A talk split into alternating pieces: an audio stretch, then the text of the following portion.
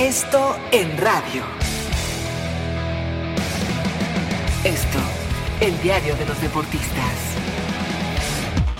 Amigos de ABC Radio, los saluda Salvador Aguilera, director del periódico Esto. Terminó la jornada número 5 del campeonato mexicano y atención porque dos directores técnicos ya fueron cesados y la lista se podría incrementar en cualquier momento. Adiós al Chelis, director técnico del Puebla, tras perder 4 por 0 frente al Pachuca que también llegó con urgencia de una victoria y respira Martín Palermo. El Puebla había recibido ocho goles en dos partidos. Victoria de Cruz Azul, tres goles por uno como visitante frente al Atlas. La máquina ya está en la octava posición en zona de liguilla. San Luis y Tigres empataron a un gol. Gran victoria de la Fiera, 4 por 3 sobre las Chivas. El Bar como gran protagonista de este partido, ahora sí, no le sirvió al Guadalajara. América superó 1 por 0 a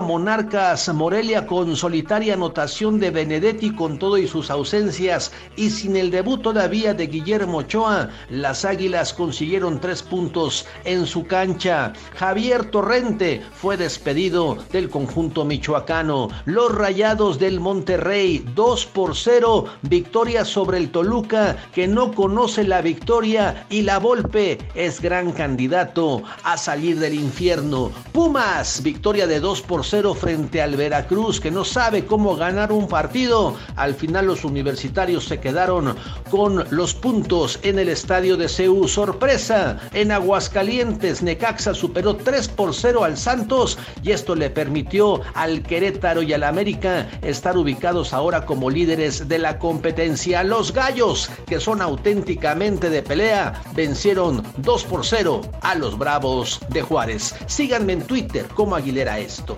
Hasta la próxima. Esto en radio. Esto, el diario de los deportistas.